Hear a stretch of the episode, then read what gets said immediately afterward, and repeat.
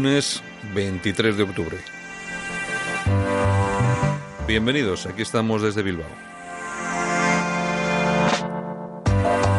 Esto es Alt News, noticias e información alternativas en tu radio, en la radio. Emitimos en directo desde Bilbao para toda España. Para aquel que nos quiera escuchar, también estamos en nuestros podcasts, por supuesto. Y vamos a hacerlo durante los próximos 60 minutos. En la técnica, saludos de Javier Muñoz y este que os habla, vuestro amigo Santiago Fontenla. como siempre, intentando hacer 60 minutos de radio que sean realmente alternativos o por lo menos eh, que contemos cosas que no se cuentan usualmente en otros medios de comunicación, ni mejor ni peor, pero que sí sea diferente.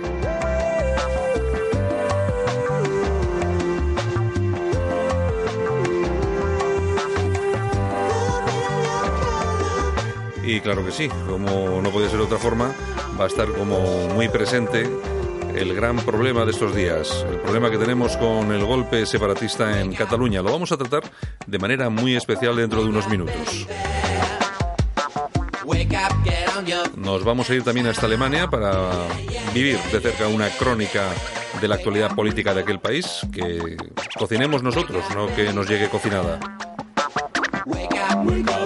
y otros asuntos con nuestros amigos David Romero y Carlos Fuster sobre los identitarios en Europa. En esta ocasión vamos a hacer un pequeño viaje por estas tierras. Muchas gracias por dedicarnos 60 minutos a, escuchar este, este programa. Para nosotros es un verdadero honor y pues eso, nada más. Las gracias. A nuestro estilo.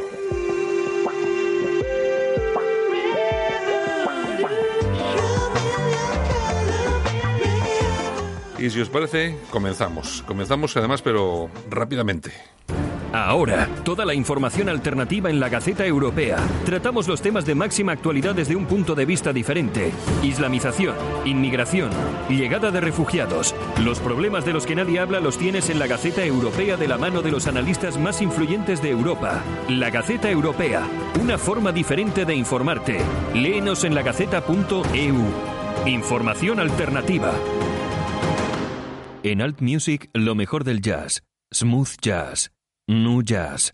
Soulful. Santiago Fontenla te presenta lo mejor de la música alternativa en Alt Music. Escuchas Alt News con Santiago Fontenla. Ahora, toda la información alternativa en la Gaceta Europea. Tratamos los temas de máxima actualidad desde un punto de vista diferente. Islamización, inmigración, llegada de refugiados. Los problemas de los que nadie habla los tienes en la Gaceta Europea de la mano de los analistas más influyentes de Europa. La Gaceta Europea, una forma diferente de informarte. Léenos en lagaceta.eu. Información alternativa. Y aquí continuamos en Ad News, estamos en nuestros estudios de Bilbao y vamos a seguir hablando de lo que es la actualidad. En este caso, casi estamos un poco, por no decir bastante, saturados con la cuestión catalana, pero bueno, es lo que hay, es lo que tenemos en el escenario y es la información protagonista. De todas formas, como solemos hacer en este, en este espacio de radio, nos vamos a dedicar durante los próximos minutos a ver o a intentar que nos expliquen un poquito el conflicto que estamos viviendo en Cataluña, pero desde otro punto de vista, siempre ese punto de vista que casi nunca eh, los medios de comunicación eh, suelen tocar. En este caso contamos con una persona, con Coldo Salazar. Eh, hola Coldo, buenos días. Buenos días, ¿qué tal? Bueno, Coldo es analista internacional, colabora en medios como Hispan Televisión, Sputnik, RT y sobre todo pues es muy conocedor de todos los problemas de Medio Oriente, pero ha escrito un artículo en su blog que nos ha parecido muy interesante y que da un toque absolutamente alternativo a todo este asunto y es la injerencia internacional en lo que está siendo la cuestión catalana a este problema que estamos viviendo eh, cada día. ¿Es así, no, Coldo? Sí, efectivamente. ¿Qué es, lo que, ¿Qué es lo que nos cuentas en ese artículo que a mí me ha parecido muy interesante? Bueno, pues eh, he tratado el tema de la cuestión catalana desde un enfoque diferente, ¿no? Atendiendo a diferentes informaciones que me han podido llegar de diferentes fuentes, en la cual, por ejemplo, bueno, pues queda evidente la injerencia extranjera por parte de ciertos estados dentro de la cuestión catalana, cuyo único objetivo tiene eh, aparte de desestabilizar eh, a España ¿no? como, como Estado, pues también lograr eh, obtener una base a través de la cual proyectarse en el territorio, en el territorio español, ¿no?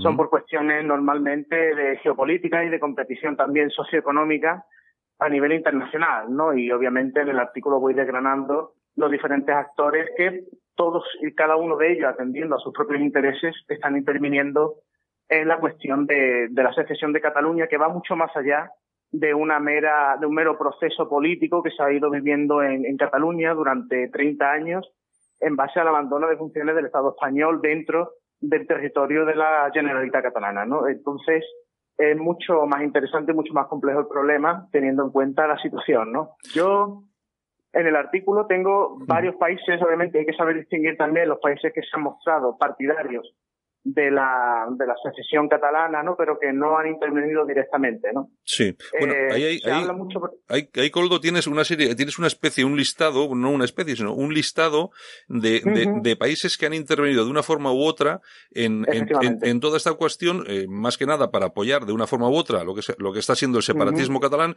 y debilitar a España de la misma. En primer lugar, además, creo que tienes a Marruecos como principal actor. Efectivamente, Marruecos, el caso de Marruecos es un caso muy interesante, es un competidor tanto económico como geopolítico directo de España. Eh, tenemos que tener en cuenta que por mucho que las autoridades políticas españolas del Partido Popular, del PSOE o de otros partidos digan que Marruecos es un Estado aliado, eso es una, eso es una falacia, no puede ser hmm. aliado en ciertos puntos en común, pero normalmente, obviamente, España no tiene, al sur del estrecho de Gibraltar, España no tiene ningún aliado. Marruecos no es un aliado de España, es un competidor y obviamente está utilizando las eh, herramientas que tiene a su mano, ¿no? Y obviamente eh, ahí en el artículo hablo claramente del caso, por ejemplo, de la Fundación Nous Catalans, que es una fundación eh, que se hace con el apoyo de ciertos entes nacionalistas catalanes como el Convergencia Democrática de Cataluña y también el PDCAT, en el cual un sujeto llamado Nureldin Ciani eh, funda Nous Catalans, que es una asociación para expandir el secesionismo catalán entre los inmigrantes musulmanes en general y entre los marroquíes en, particular en Cataluña, que como vemos hoy en día, pues ha tenido un éxito notable. Sí, pues Puesto que la comunidad, la comunidad inmigrante de origen árabe, de origen islámico también, pakistaníes y también entre los hindúes y los sikhs, pues obviamente tienen un profundo sentimiento nacionalista catalán, ¿no? Por lo tanto, este, esta asociación ha logrado, bueno, pues sus objetivos de una manera total. Esto, Coldo, Coldo, nosotros, eh, una cosa que esto nos puede parecer muy, muy difícil, eh, lo que sucede es que el separatismo también se ha encargado de subvencionarlo en condiciones, claro. Obviamente, obviamente. Esto también ha, implicado, bueno, pues relaciones de conveniencia, ¿no? Como comentaba antes, esta asociación tenía entre sus grandes socios eh, Convergencia Democrática de Cataluña y al PDCAT incluso eh, la sede de esta asociación fue eh, fundada y, está todavía, bueno, de hasta el año 2016 en Santa Coloma de Gramanet, ¿no? Y el señor Artur Mas participó en la inauguración de ese centro. Lo interesante es cuando nos encontramos con que Nureldin Ciani en el año 2011 es expulsado de España directamente por investigaciones del CNI que lo vinculan directamente con el servicio secreto marroquí. Es decir, Nureldin Ciani era un espía marroquí cuya función era desestabilizar a España. ¿Cómo? Utilizando como eh, base y plataforma las comunidades marroquíes en particular y las, y las ah, comunidades islámicas en general, eh, introduciéndoles en, lo que es el mundo y la ideología separatista catalana, con obviamente todos los historicismos inventados por los ah, nacionalistas catalanes, ¿no? y eso obviamente es eh, un acto de, obviamente, de penetración eh, por parte de una potencia extranjera. Fue una injerencia interna en los asuntos de los estados que está obviamente en contra del, derecho internacional público, ¿no? Es decir, existe un principio que está consagrado en el derecho internacional, en la costumbre y los principios generales del derecho, por el cual no se puede eh, realizar actividades injerencistas dentro de la política interna de los estados, ¿no? Pero en este caso, y además está abierto, se, se puede se puede buscar la información que no es eh, una información vedada ni clasificada, sino que formó parte de los periódicos en su día eh, deja ver también la situación en la que nos encontramos, ¿no? De, obviamente de, profunda influencia de, de Marruecos en España, ¿no? Que también ha creado, en base a las asociaciones islámicas, asociaciones culturales, asociaciones y fundaciones de carácter histórico, pues ha creado un auténtico lobby de presión dentro de España que ha llegado a las más altas cúpulas del, del gobierno español, ¿no? Y, toda, y claro, hay que tener en cuenta que lo que hace todo este asunto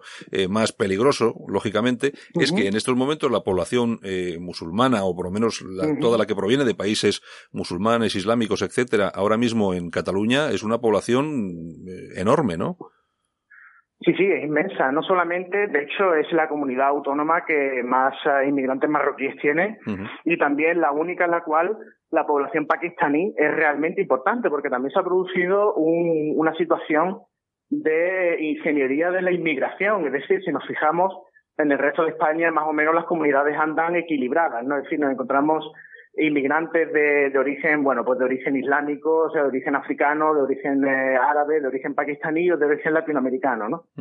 Pero en Cataluña no, en Cataluña nos encontramos con que esa proporción varía. Hay muchísimos inmigrantes de, origen árabe, de origen africano, de origen pakistaní, que no son mayoría en, ninguna en ninguna otra zona de, España. De hecho, eh, la población, las, grandes asociaciones de, musulmanes pakistaníes se encuentran en Cataluña, al igual que las grandes asociaciones de, de incluso de Bahá'ís. O sea, que nos encontramos con, con una injerencia en la cual, con una situación de ingeniería social en la cual se ha intentado evitar la llegada de eh, inmigrantes de corte hispano, tanto de América Latina como de otros lugares a, Cataluña, ¿no? Porque son mucho más, eh, es mucho más difícil de, engañarles. Mm, lógicamente. ¿Qué otros, ¿Qué otros países apuntas en ese artículo, Coldo? Obviamente, pues eh, hay también el Estado de Israel, es un país que ha participado de forma activa en Cataluña por motivos diferentes, ¿no? Porque ellos lo que necesitaban era eh, bueno, pues eh, lograr un, un, estado en el cual pues eh, obtener eh, obtener poder en Europa occidental, ¿no? De tal manera que su arma era precisamente la financiación.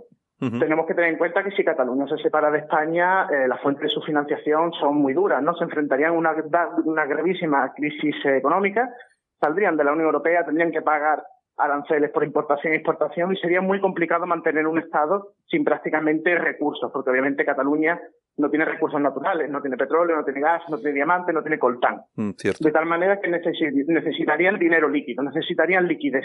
Y un Estado que a ellos les proporciona pues liquidez y les prometió proporcionarles liquidez será el Estado de Israel. También tenemos que tener en cuenta que entre los nacionalistas catalanes, y yo hablo en el, en el artículo de una persona, de Pilar Raola, eh, nos encontramos con una fuerte tendencia hacia el sionismo.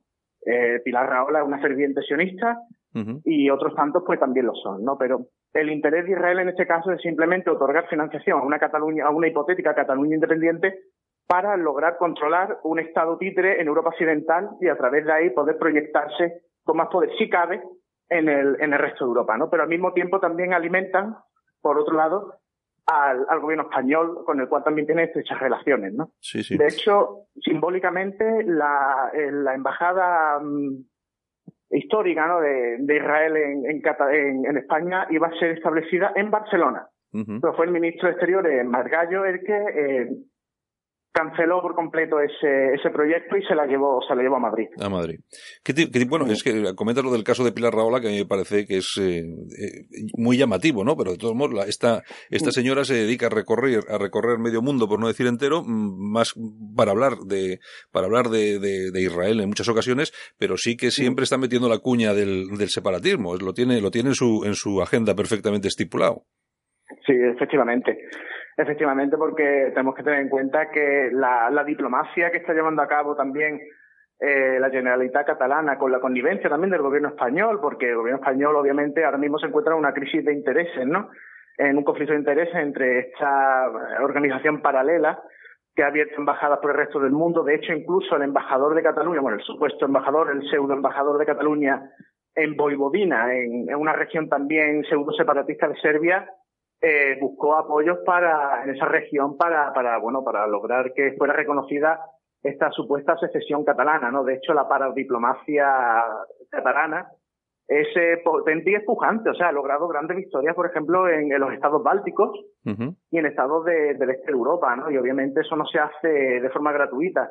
Ha tenido que tener la ayuda de alguien y esa ayuda, pues, obviamente, viene por el Estado de Israel y también viene por las organizaciones del señor George Soros, con su asociación Open, Open Society for Europe, que le dio, y obviamente también está en, en, la prensa, en la prensa escrita normal, pues eh, se encuentra de que se financió a Diplocat y a otras y a otro think tank eh, catalán para que forman, que serían como eh, entes embrionarios para un futuro Ministerio de Asuntos Exteriores y un futuro Ministerio de, Asuntos Internos en, en, Cataluña, ¿no? Y obviamente eso también es una injerencia en los asuntos internos de los Estados, pero no desde un Estado, desde otro Estado, que es un ente jurídico de derecho internacional, sino de una asociación. Pero obviamente tenemos que tener en cuenta que hay asociaciones que tienen más dinero que el PIB de muchos países, ¿no? Claro, y, tiene, tiene mucho más poder que, que muchos países, lógicamente. Efectivamente, por su cantidad de dinero, por la cantidad de, diplomacia, digamos, que hacen, ¿no? Porque logran obtener grandes cotas de poder a través de actividades de lobistas dentro y fuera de los estados y obviamente tienen un poder para presionar. El señor George Soros, pues obviamente que hoy me, hoy me llegó la información de que iba a donar el 85% de toda su deuda. Eh, George Soros es un hombre bastante mayor y obviamente ya prevé que en breve tendrá, se producirá su deceso, ¿no? Pues eh, ha donado el 85% de toda su fortuna, no a sus herederos, sino a todas sus organizaciones para que sigan, bueno, pues continuando, que continúen con el mantenimiento de la semilla que han creado en Europa, ¿no? Es decir, la apertura de fronteras, la destrucción de los estados-nación, etcétera, etcétera, ¿no? La apertura de fronteras para la inmigración masiva y sin ningún tipo de control.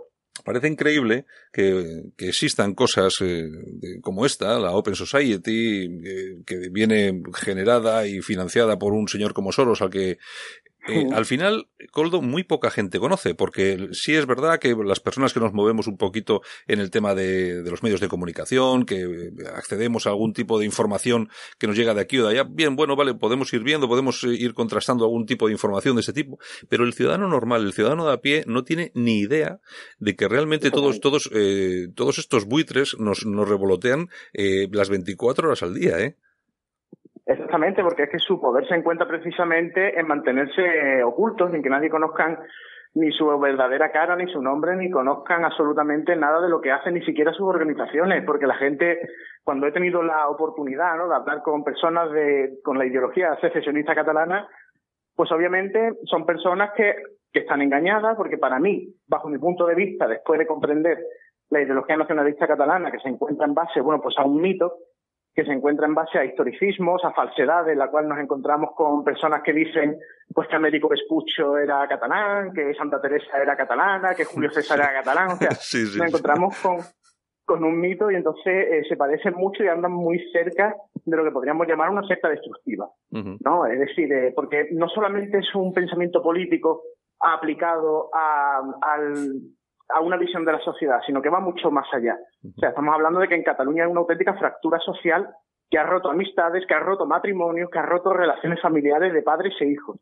Por lo tanto, la fractura social existe, ¿no? Y obviamente ellos creen que se debe a que están luchando contra un fascismo inexistente en, el gobierno español. No hay nada más eh, alejado de un fascista de verdad que un, que un personaje que, bueno, pues que sea del PP o que sea del PSOE, y obviamente ellos creen que están luchando por la libertad, pero cuando ves eh, los países que están detrás y las organizaciones que están detrás del movimiento secesionista catalán, que están detrás de una cortina, detrás de una pantalla, que no se dejan ver y que han logrado engañar a los a la gente que ha caído en su garra ideológica, pues eh, nos encontramos con que con un grave problema. Y Coldo, ¿qué hay de Venezuela en todo esto?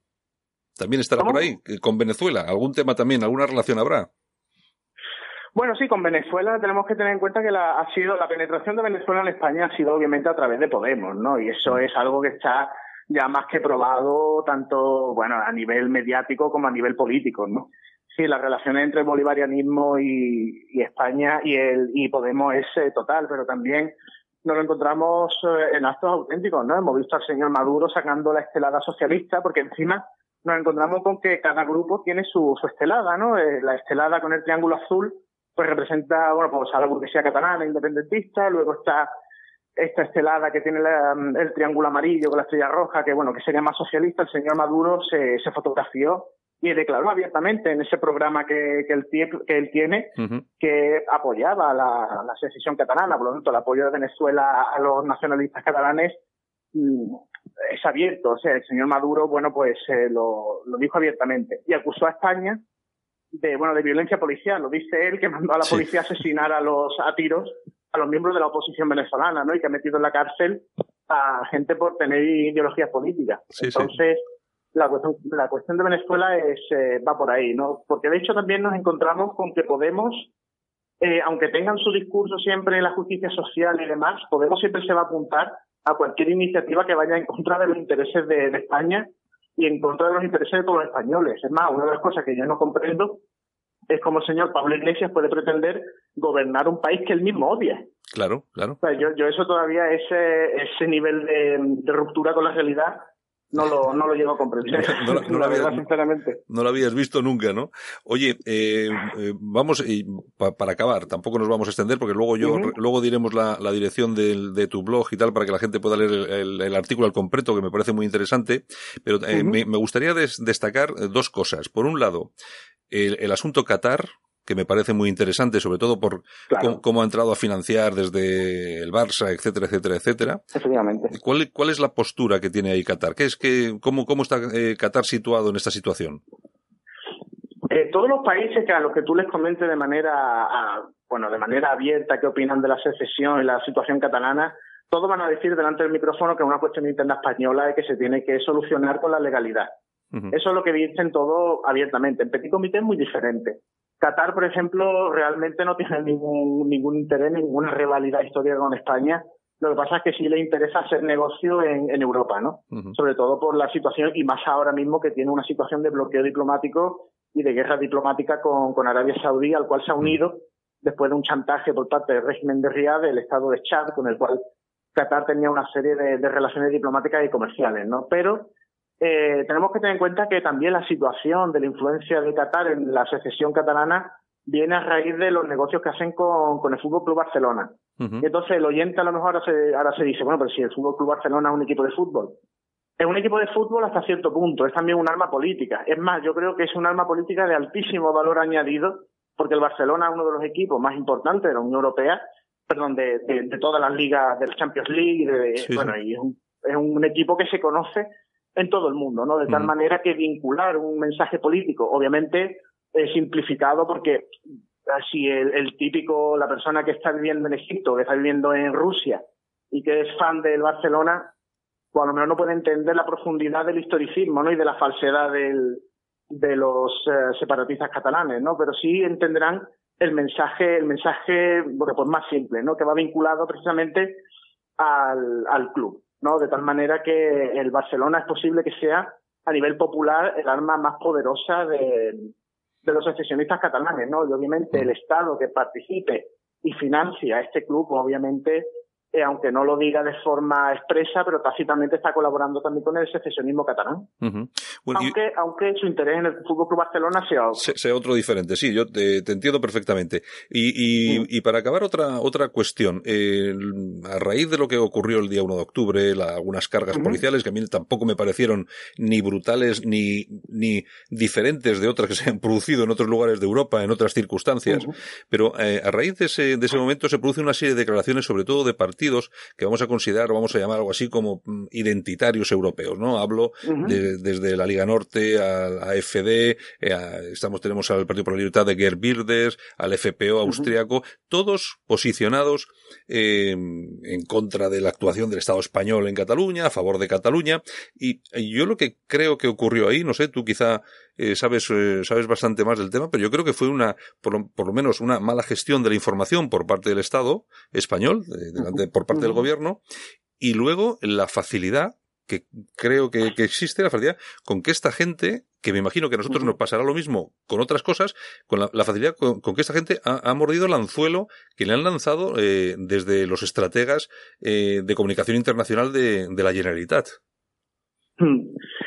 Eh, a ver, a nivel mediático España tiene perdida la guerra ahora, mismo. Es decir, eh, yo recuerdo que una, un personaje que participó en la guerra de, Irak como, como periodista me dijo, dice, mira, el mayor, el general más importante de Estados Unidos no es el típico general que se va al Pentágono con cuatro estrellas, es el jefe de la CNN, el que dice a la hora punta a la que hay que bombardear para que salgan las noticias de las 10, ¿no? Es decir, que eso es exactamente lo mismo, ¿no? Es decir, el dominio de la información, la capacidad de retorcer la información, o de entregarla parcialmente es muy importante.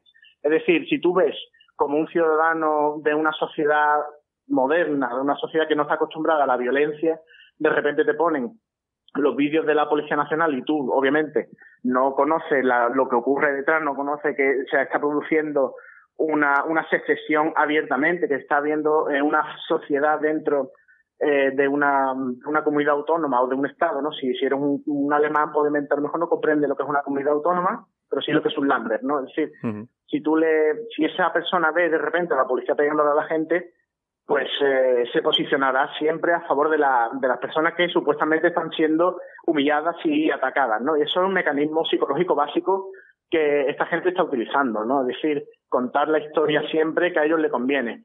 Obviamente, si esa, esas personas eh, acceden al, al, total de la información y descubren que efectivamente lo que se ha producido es un acto de rebelión social contra el Estado, también por culpa del propio Estado español, porque tenemos que tener en cuenta que se ha producido durante 30 años, eh, España se ha ido retirando progresivamente de, de Cataluña. Sí, sí, ha habido una, una dejación absoluta, está claro una dejación de funciones, de funciones total, hasta tal punto que se ha permitido esto, ¿no? Entonces, eh, bueno, pues la, la, la, situación y la actuación de la Policía Nacional y de la Guardia Civil, obviamente, fue impecable y estaba acorde y era proporcionado a la situación a la que se estaban enfrentando. Coldo, y ya, sé, ya siento liarte tanto, pero tengo que, me, ahora me, me acuerdo de un, de un, tema que seguramente tú nos podrás contar algo de ello, ya que colaboras con algún medio ruso. Eh, La implicación rusa en todo esto, es decir, nos han vendido, sobre todo desde el país, nos han vendido la historia de que detrás de todas las cuentas de Twitter, eh, etcétera, etcétera, de, apoyo a Cataluña estaban hackers rusos. Bueno, es la misma historia, la misma historia que le hicieron a Trump o algo, algo parecido, pero aplicado a Cataluña. De verdad, yo no acabo de creérmelo porque no, me, me lo considero, considero más lo que nos acabas de contar de otros países porque tienen otro tipo de intereses, pero realmente que Rusia eh, esté detrás de una operación de ese tipo simplemente porque busque debilitar a España, que no, no le encuentro la razón, la verdad es que no le encuentro la razón. ¿Tú cómo, cómo lo ves? Bueno, pues yo lo que veo simplemente es que, bueno, la aparición de hackers rusos por parte de los secesionistas catalanes, bueno, puede haberlos o pueden haberlos. Esto de moto propio, obviamente, que yo participe en una operación de hackeo de una cuenta no significa que mi país me haya enviado a mí a hacerlo, ¿no? De tal manera que, bueno, habrá que ver también la, la situación, ¿no? Yo me atengo a lo que dice el presidente de Rusia, Vladimir Putin, que ha hablado y que está también en la misma línea que, que la Unión Europea en ese sentido, creo que es de las pocas veces que han coincidido Moscú y Bruselas, de que la cuestión catalana es una cuestión interna y que se tiene que, que solventar utilizando los mecanismos democráticos del Estado español que tenemos, ¿no? Que están en la Constitución y que, en su defecto, bueno, pues también estarán en el Código Penal, ¿no? Eh, otra cosa también que hay que saber ver, por ejemplo, yo hablé con, con miembros de Dispan TV también, ¿no? Es que el tratamiento mediático de los medios de comunicación, tanto rusos como iraníes, no van acorde en muchos casos con el de la situación de, de sus gobiernos. ¿no? En este caso yo, por ejemplo, hablé con una persona de alto nivel de iraní, de nacionalidad iraní, me comentó que obviamente ellos estaban en contra de, de la situación de Cataluña porque obviamente ellos tenían un problema interno con tanto con el Kurdistán iraní como con Azerbaiyán occidental como con Baluchistán y obviamente ellos no se encontraban eh, el gobierno no estaba a favor de la situación de Cataluña pero y esto es muy interesante también para los que hablan de dictadura en estos países decía le dice Hispan TV es un órgano autónomo que informa bueno pues lo que ellos consideran atendiendo a su mercado tenemos que tener en cuenta que hay ciertas cadenas de ciertos estados, ¿no? Que estamos hablando ahora mismo de Rusia y de, y de Irán, cuyo objetivo eh, mercantil no se encuentra en, en, la sociedad española, sino en la sociedad latinoamericana, que obviamente está muy influenciada por los movimientos marxistas y por, sí. el, por lo que es el marxismo cultural, ¿no? Uh -huh. De tal manera que están, normalmente apoyarán también la secesión española, ¿no? La secesión de, de Cataluña de España, porque obviamente hay un gran antiespañolismo en estos países, ¿no? Al igual que hay un, son muy antiestadounidenses, ¿no? De tal manera que obviamente han explotado, han explotado eso, pero no representan la opinión diplomática de, de, de su Estado, ¿no? Sobre todo teniendo en cuenta que Rusia, bueno, pues ha sido uh, acusada de, de, provocar la secesión de Novorrusia de Ucrania, ha sido también, bueno, acusada de Osetia del, Osetia del Sur, de Abjasia, de la situación Transnistria, de haberse anexionado de manera ilegal Crimea, bueno, y además tiene sus problemas nacionalistas internos tanto en Tartaristán, que es un conflicto muy poco conocido, como, como en Chechenia, ¿no? Uh -huh, claro de tal sí. manera que Rusia, Rusia desde un primer momento, la diplomacia rusa, yo no hablo de los medios de comunicación, sino la diplomacia rusa, así, así como la diplomacia iraní, pues obviamente siempre han estado a favor eh, tanto de la unidad de España, de que España es un Estado soberano, un Estado que obviamente tiene, tiene derecho a mantener su integridad territorial, obviamente, pero que es un conflicto interno y es un conflicto que se tiene que solventar con los mecanismos democráticos que tenemos. Al mismo tiempo, también me gustaría puntualizar ya una última, una última cosa, refiriéndome a este tema, y es que si cuando hablan del derecho de secesión, del derecho, no existe un derecho de, secesión. De hecho, solamente han existido tres países que han tenido derecho de secesión en su territorio. Y uno es la extinta Unión Soviética, el otro es la extinta República Socialista de Yugoslavia y el tercer país que todavía existe hoy es Etiopía. Es decir, el resto de países del mundo no permite la secesión de su territorio.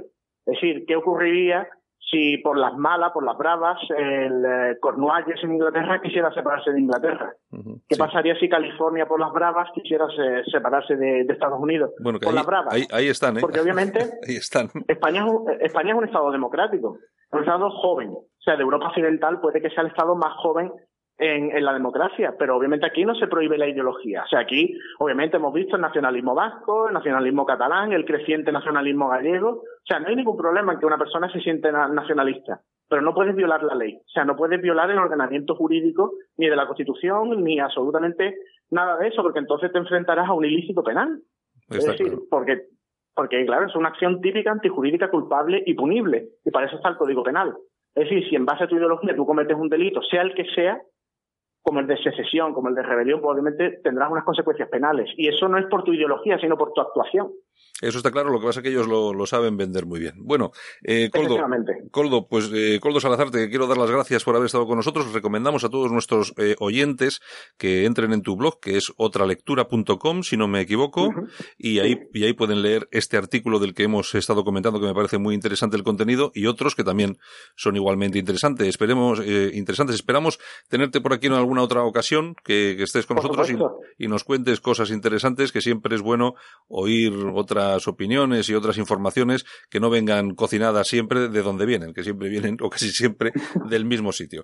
Eh, Coldo, un abrazo muy fuerte y muchas gracias. Otro abrazo a ti y muchísimas gracias. ¿eh? Ahora, toda la información alternativa en la Gaceta Europea. Tratamos los temas de máxima actualidad desde un punto de vista diferente. Islamización, inmigración, llegada de refugiados. Los problemas de los que nadie habla los tienes en la Gaceta Europea de la mano de los analistas más influyentes de Europa. La Gaceta Europea, una forma diferente de informarte. Léenos en lagaceta.eu. Información alternativa. Y continuamos con más noticias. En este caso continuamos, por supuesto, en Europa. Están con nosotros David Romero. Buenos días, David. Hola, buenos días. Y Carlos Fuster. Buenos días, Carlos. Buenos días, Santiago. Que es el buenos días, David. Que es el delegado de Respeto en Andalucía, es analista internacional. David Romero, que es eh, abogado, también es analista internacional y colabora con algunos medios como RT, Sputnik y, alguno y alguno que otro más. un pequeño un pequeño listado que, que es de gran tamaño, por decirlo de alguna forma. Bueno, eh, como siempre andamos comentando las cositas de Europa, en este caso ha habido elecciones hace muy poco tiempo en Chequia y me gustaría que me contaseis qué es lo que ha pasado. Eh, si queréis empezamos por David. Hola, buenas, buenas, Santiago. Lo que ha pasado en Chequia es lo que está, eh, esta primavera identitaria y soberanista que aunque los medios progresistas o conservativos observatorio, como dice la RAI, dicen que se ha frenado y el hecho es que no se ha frenado. En la República Checa ha vuelto a diseñar la campaña electoral en torno al concepto de soberanía y se ha demostrado cómo hay una mayoría de checos que eh, solicitan o que piden que ante ese consenso democristiano socialdemócrata de querer trasladar y ceder más soberanía a Bruselas y a la OTAN, hay una reacción identitaria y soberanista que solicita parar ese proceso de integración europeo, por un lado, y por otro lado, aplicar políticas que reafirman la identidad nacional de dichos países. Y el ejemplo ha sido que ha triunfado en estas elecciones Andrés Babis, que es un los medios de comunicación lo definen como una especie de mezcla entre Silvio Berlusconi y Trump. Es un multimillonario checo que tiene, según la lista Forbes, valorada una, una riqueza, un patrimonio valorado en 4.100 millones de dólares.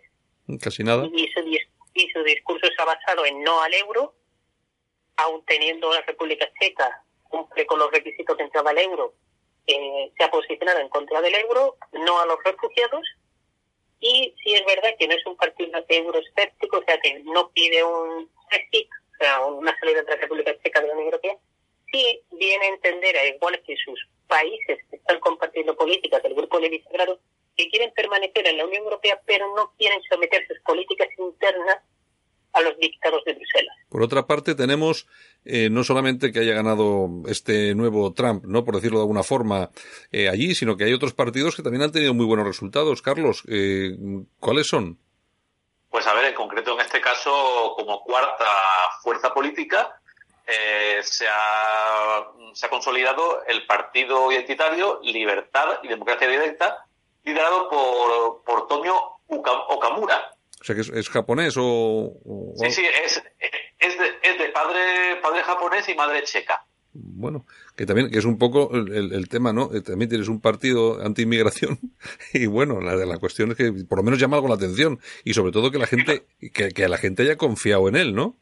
Exactamente.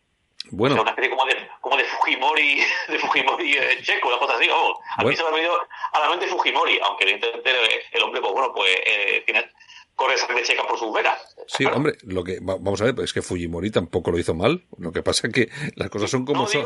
Digo, por el tema de, de, eso, de, de, que es japonés también. O sea, y me ha llamado un poco la atención, pero que a fin de cuentas, bueno, eh, y lo curioso, Santiago, es lo siguiente, es que también tener en cuenta que, a ver, eh, eh, estamos hablando que, que en la República Checa no existe, por ejemplo, un problema migratorio y de refugiados como, como el que existe en, en otros países de Europa. De hecho, de los, de los dos mil y pico de, de, refugiados que debería de acoger eh, según la cuota de la Unión Europea, pues eh, solamente ha acogido 12 refugiados. Y, y no hay un problema migratorio grave. Y, y, de hecho, incluso este partido, Libertad y Democracia Directa, usando este, este discurso, eh, junto con, con, otros eh, clásicos de lo que serían este, este, tipo de partidos identitarios que ahora mismo en Europa están avanzando, sobre todo el discurso anticasta contra la corrupción, pues bueno, pues ha conseguido que, que, que, eso, pues añadiendo el discurso anti anti-islam eh, y, el, y el discurso contra, contra la inseguridad provocada por mi viejo la gitana, pues bueno, ha, provocado que, que, sea la cuarta fuerza política con un 10,6% de los votos. Sí, yo creo que no, vamos a ver, lo importante no es que el mensaje sea uno u otro, eh, o que pueda haber eh, más refugiados o menos refugiados, lo que pasa es que yo pienso que los ciudadanos eh, checos en este, en este, en este caso sí que tienen acceso a toda la información, igual que tenemos nosotros a toda la información que se produce en cualquier parte del mundo, y saben que si no toman medidas les va a pasar exactamente lo mismo que nos, que nos está pasando a nosotros. De, de ahí que antes de que se produzca el problema, eh, mejor ir poniendo, poniendo la, la solución. Eh, David, y mm, para gobernar eh, este partido, el nuevo Trump, y mm, al final tendrá que llegar a acuerdo con alguien, ¿no? ¿O ¿Cómo? Sí, eh, la República Checa es una república parlamentaria. Sí. Es decir, el jefe, eh, quien ostenta el poder ejecutivo es el presidente, es el primer ministro, uh -huh. que es elegido entre los diputados el presidente, al igual que por ejemplo la República Federal Alemana, tiene un carácter simbólico. Entonces, este André Babus ha dicho que quiere establecer un gobierno, tiene un 29%, y es verdad que la antigua, no, los partidos que, que pueden dejarse más sería el partido hacer una coalición como el Partido Conservador, que tiene un 11,3%, uh -huh o bien el Partido Pirata, que tiene un 10,8%, o con el SPD, que es el partido este eh, soberanista que, que ha hablado Carlos.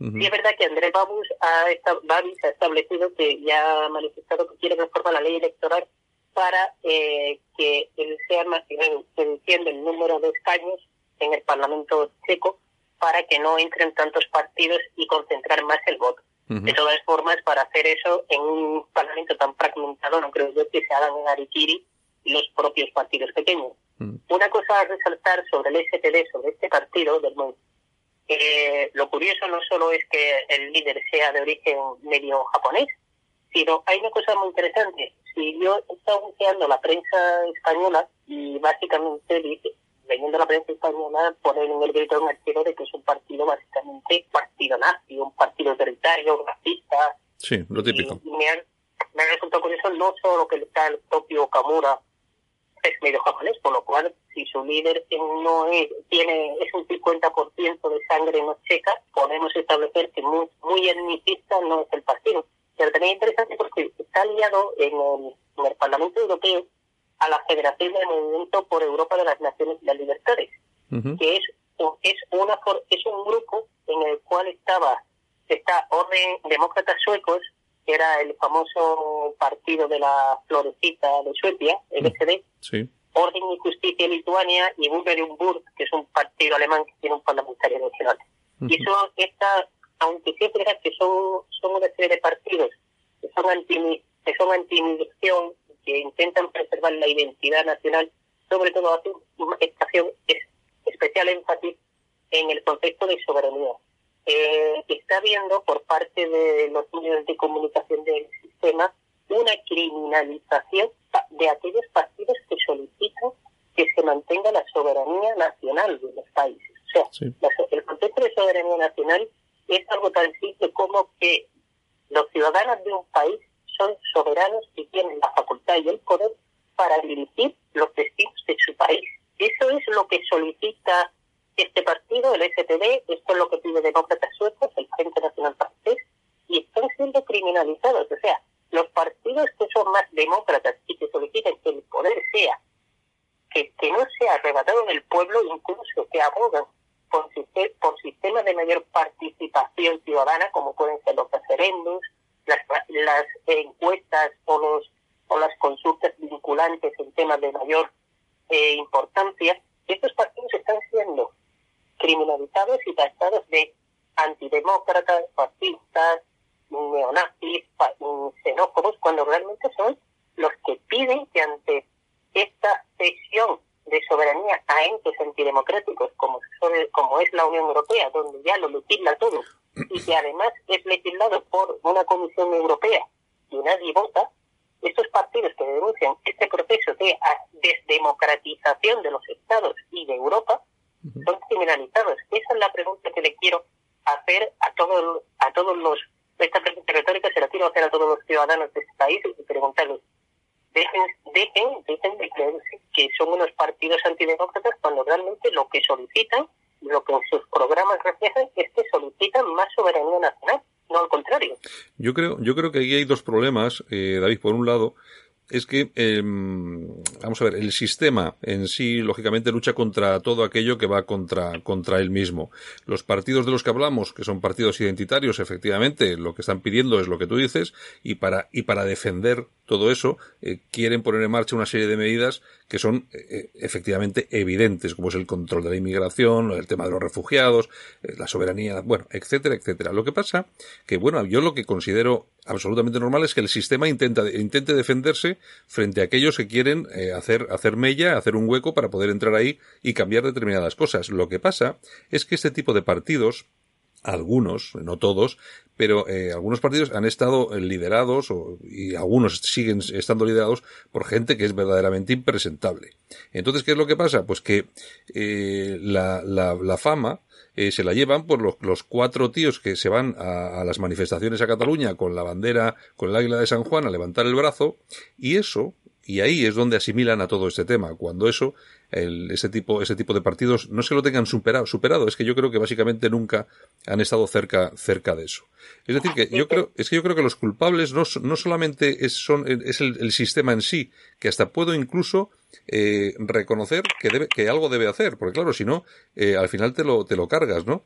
Pero es que los propios los propios partidos los propios dirigentes tienen que ser un poco más serios en su imagen, en su mensaje eh, y en todo este tipo de cosas, creo yo, no sé, no sé qué pensáis vosotros. Eh, Sí, Santiago, lo que dices es cierto si, si trasladamos esto a un enclave nacional y no internacional. Pero voy a poner el ejemplo más paradigmático.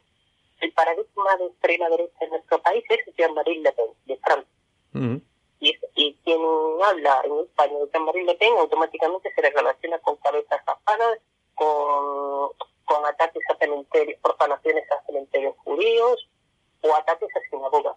Hay que recordar que Jean-Marie Le Pen eh, sirvió la resistencia francesa cuando personas como el socialdemócrata Mitterrand colaboraba con la milicia, o sea, era un colaboracionista. Jean-Marie Le Pen, su padre, fue muerto durante la Segunda Guerra Mundial y fue considerado pupilo de Francia. Cuando, vinieron, cuando arribaron las tropas angloamericanas a Francia, él se presentó como voluntario para luchar contra los nazis. Y fueron, un oficial francés le dijo, quédate en tu casa, casa, guarda a tu madre, eres huérfano y cuida a tu familia.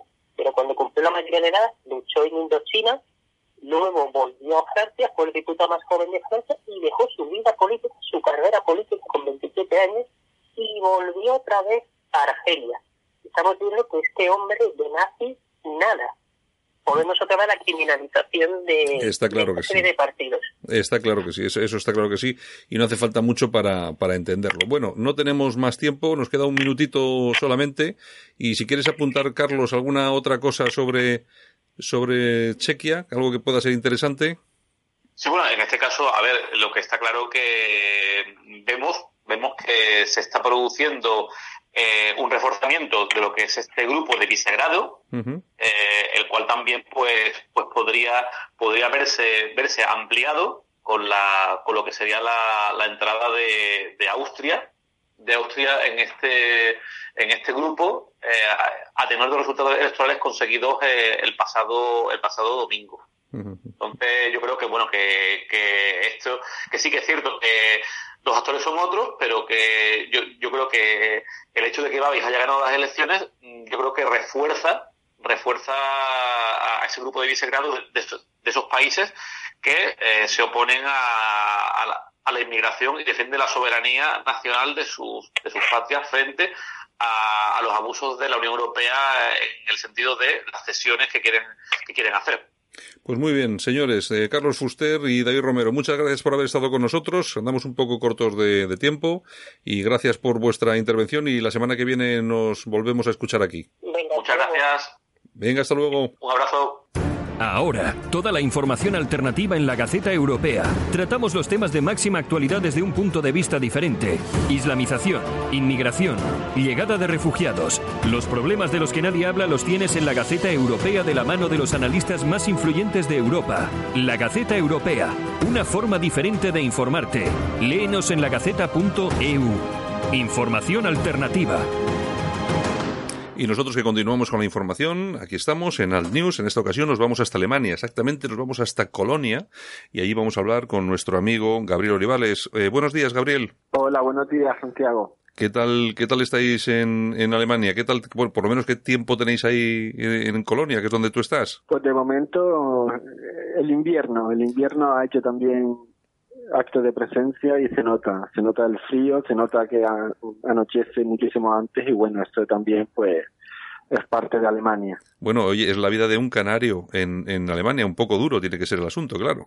Sí, la verdad que hasta que uno lo va asimilando, ya son bastantes años viviendo y bueno, por, por suerte o por desgracia ya uno lo asimila como puede. Bueno, nos, eh, nos encanta que, que, estés con nosotros, sobre todo porque eres una persona que, que vive allí que, y, que, y que conoce perfectamente la actualidad como, como se está produciendo día a día, claro, porque la estás viviendo en primera, en primera persona. En primer lugar, me gustaría preguntarte, Gabriel, por el asunto este de este de este hombre, este no sabemos si es un terrorista, un loco que, apuñaló a varias personas en Múnich. Al final, la información tampoco es que llegue aquí, si llega, llega con contagotas. ¿Se sabe alguna cosa más?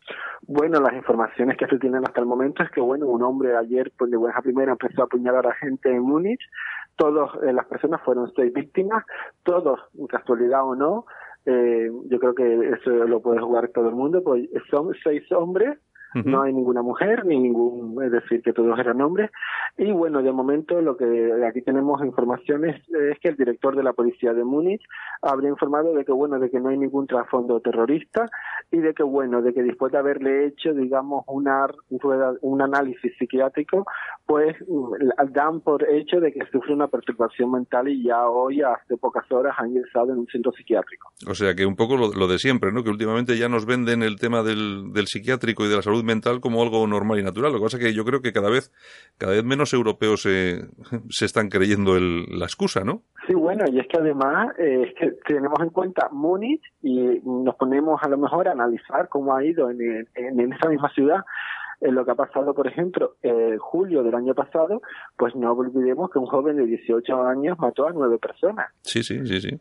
Claro, es que a mí, a mí me Entonces, parece, pues, claro, no me, no me parece, no me parece que sea nada descabellado que puede ser personas con vinculaciones mmm, políticas o religiosas. Bueno, porque últimamente el tema es el religioso. Y hablando de, de política, eh, Gabriel, ¿cómo está la situación? Tú, eh, tú estás viviendo en Colonia, eso es, si no me equivoco, Renania ¿Cómo, cómo, está, ¿Cómo está la situación por ahí? La política en general. Cuéntanos cómo está la política en general en Alemania, que ya sabes, eh, ya conoces que aquí en España también la información que nos llega desde allí es mm, muy poca y muy cocinada. Eh, ¿Qué, qué, ¿Cómo está la situación allí? Pues de momento aquí ahora mismo los focos, eh, digamos, informativos en términos políticos están ahora mismo en Berlín, eh, con esa, bueno, digamos, eh, lo que tiene ahora que hacer frente a Merkel, que viene siendo pues la coalición jamaica entre los partidos. Ahora mismo, de momento, como digo, no hay ninguna información de, otros partidos políticos, como podría ser AFD o de LIN, porque son ahora mismo pues, partidos que no tienen ningún, ninguna relevancia en términos, pues bueno, de política. Y ahora mismo se está intentando lograr un pacto de gobierno para lo mayor que sea posible, pero estaríamos hablando de dentro de tres, cuatro meses, pues intentar salvar los muebles para hacer el, próximo gobierno, que me supongo que será a partir de 2018. Lo que, lo que sí ha resultado evidente es que el castigo a Merkel eh, ha existido, pero tampoco ha sido muy fuerte, porque a pesar de esas políticas eh, que han favorecido esa llegada descontrolada de, refugiados y tal y cual, bueno, parece ser que, bueno, parece ser, ¿no? Va a tener la llave de ese nuevo, ese nuevo gobierno y lo que no sabemos exactamente es con quién lo va a llevar a cabo, ¿no? ¿Cuál ¿Qué es lo que se está comentando por ahí? Pues de momento lo que hay encima de la mesa solamente pasa por el escenario de que ahora mismo se está debatiendo, ¿no? Sería la coalición llamada Jamaica, por los se llama así debido a los colores de la bandera de Jamaica en contexto con los partidos políticos, ¿no? El amarillo es el FTP, el negro la CDU-CSU y los verdes pues el Partido de los Verdes.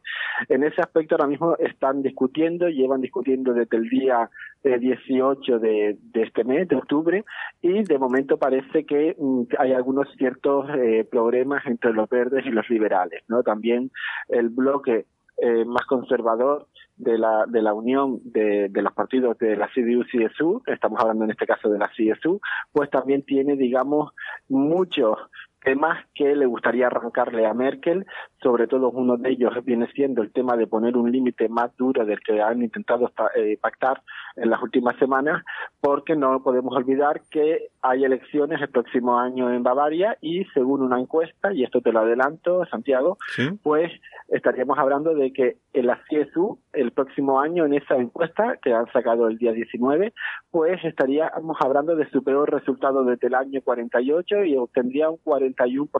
¿Y, y, y ahí cómo, qué resultados estaríamos hablando, por ejemplo, de la FD? La FD entraría en otro parlamento, en este caso sería en Bavaria, y estaríamos hablando de que podrían obtener, según esa encuesta, un 13%. Que eso creo que ha generado alguna crisis, en alguna dimisión, ¿no? De momento no. Está, esto viene siendo ahora mismo, te comento de Sajonia, pero te finalizo con el tema de Baviera. Ah, vale. Y ahora mismo hay un, hay ahora mismo un espectáculo, digamos, un shock absoluto dentro de la fila de la CSU intentan ahora mismo presionar de cualquier manera a Merkel después de esa encuesta. Hay ahora mismo un pánico interno dentro del partido. Están intentando quitar, derrocar y quitárselo de, de en el medio de por parte ya en Baviera al líder del partido allí, que sería Seehofer, el actual presidente de Baviera, porque pues quieren recuperar el votante medio, el votante conservador, liberal, que habitualmente pues había confiado en la CSU y ya pues descarta estos movimientos de bailarse el agua muchas veces a Merkel por parte del líder de la CSU, Seehofer, y bueno, ya existe, digamos, esos, esas, mm, cuchillos que se empiezan a lanzar dentro de la propia CSU. Sí, que es lo típico en la política. Y lo que me comentaba sobre esa dimisión, sobre que también que venía vinculado con alguna encuesta, ¿no? Pues te comento, en el tema de, de en Sajonia eh, pasaron las elecciones del día 15 que fueron en Baja Sajonia y habitualmente pues suele haber un periodo de reflexión. En este caso afectó a otro land, que en este caso estamos hablando de Sajonia, y debido a los datos tan, eh, digamos, absolutamente maravilloso para AFT en este land, pues eh, el 24 de septiembre obtuvieron un 30 27%, perdón, y la CDU obtuvo un 26,9%. Entonces, debido a esa eh, victoria de AFD en ese estado, pues el primer ministro, el presidente de ese land, pues se vio obligado a dimitir y también deja una herida profunda dentro de la CDU y bueno, con ende también a, Angela Merkel directamente. O sea que ahí estamos hablando de una dimisión porque la FD superó en, votos eh, al partido, lógicamente.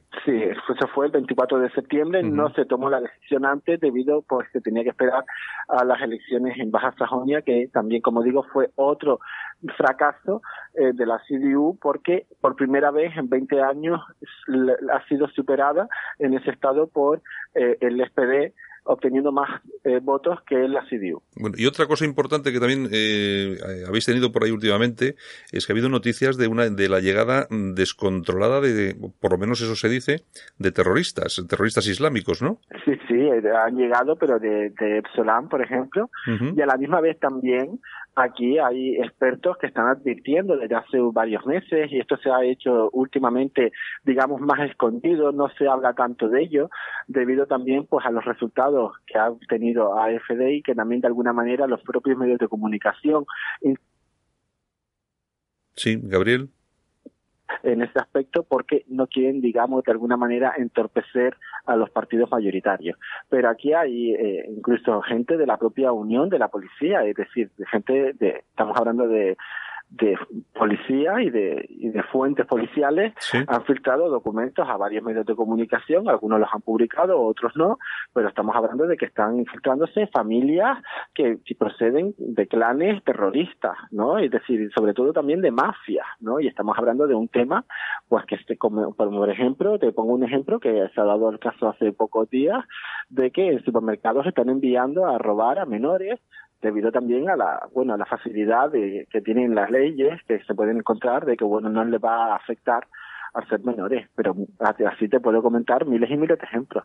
Bueno, no, a mí no me pilla muy, no me pilla muy, muy, muy fuera de, onda porque aquí en España también, también nos ocurre algo, algo parecido, ¿no? Las leyes tampoco es que sean lo suficientemente duras. De todas formas, hay que tener en cuenta una cosa, en Alemania sí que ha habido una llegada masiva de refugiados y dentro de esos refugiados pues no, eh, no eran refugiados ni, ni, ni un 20% porque luego llegaban personas de, de, cualquier país del mundo, ¿no? Y claro, no habido control y al no haber control pues luego con lo que te encuentras es eso, que lo que se está comentando es que ahora mismo eh, las fuerzas de seguridad del de, Estado alemanas eh, dicen que podría haber hasta 3.000 terroristas en suelo, en suelo alemán. A mí me parece una barbaridad. Sí, pero eso también depende de las cifras que se barajen. Es que yo es que yo creo que puede ser el doble. Sí, sí, bueno, es que claro, si no hay, si no hay control, las, si las cifras oficiales, o por lo menos eh, las que lanza desde alguna fuente policial pueden ser esas, imagínate las que pueden ser de verdad. En fin, es lo que, es lo que tenemos. Pues nada, Gabriel, eh, lo que sí te digo, tenemos la comunicación bastante, bastante mala, no sé por qué, debe ser por, porque esto de Europa todavía no está lo suficientemente eh, modernizado, pero bueno, yo creo que nos hemos escuchado, escuchado bien. ¿De acuerdo, Gabriel? De acuerdo, muchísimas gracias, Santiago. Oye, pues muchas gracias y contamos contigo más a menudo para que nos traigas noticias de Alemania y para que nos cuentes un poco cuál es la realidad eh, que estáis viviendo allí, que nos parece muy interesante, sobre todo porque Alemania es el motor de Europa, quieran lo queramos o no, lo es, y siempre es importante tener información de primera mano, ¿de acuerdo? Pues así será y espero estar a la altura para por lo menos que tengan informaciones desde aquí, desde Alemania, que bastante falta hace. Muy bien, muchas gracias, Gabriel. Un saludo. Escuchas Alt News con Santiago Fontenla. Ahora, toda la información alternativa en la Gaceta Europea. Tratamos los temas de máxima actualidad desde un punto de vista diferente. Islamización, inmigración, llegada de refugiados. Los problemas de los que nadie habla los tienes en la Gaceta Europea de la mano de los analistas más influyentes de Europa. La Gaceta Europea, una forma diferente de informarte. Léenos en lagaceta.eu. Información alternativa.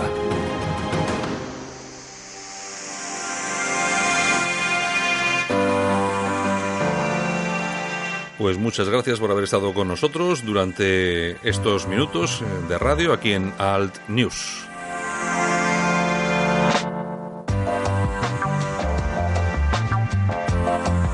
Como siempre, un placer desde nuestros estudios en Bilbao para toda España, para todo aquel que quiera escucharnos también a través de nuestros podcasts.